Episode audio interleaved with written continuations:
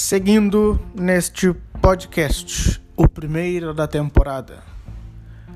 Pessoas, no sétimo ano, vocês trabalharam as regiões do território brasileiro.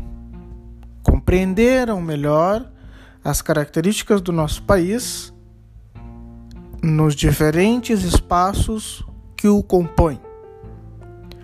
No oitavo ano, nos nossos estudos introdutórios, trataremos a respeito da regionalização.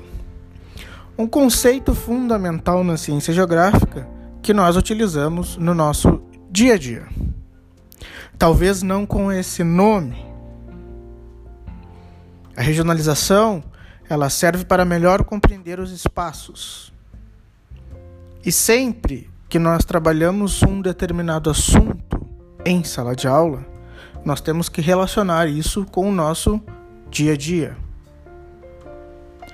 A sala de aula, o colégio, a nossa casa, o nosso quarto, o supermercado, a cidade, o bairro, o estado, o país, o continente são frutos da organização através da regionalização. Regionalizando, eu estou organizando determinado espaço de acordo com as suas características que nesse momento vão ser denominadas como critérios. Eu poderia perguntar o que faz a região sul do Brasil ser a região sul.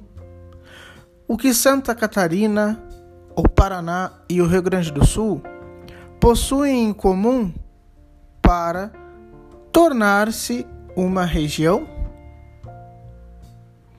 com essa pergunta, eu encerro o podcast e trataremos isso durante as nossas aulas.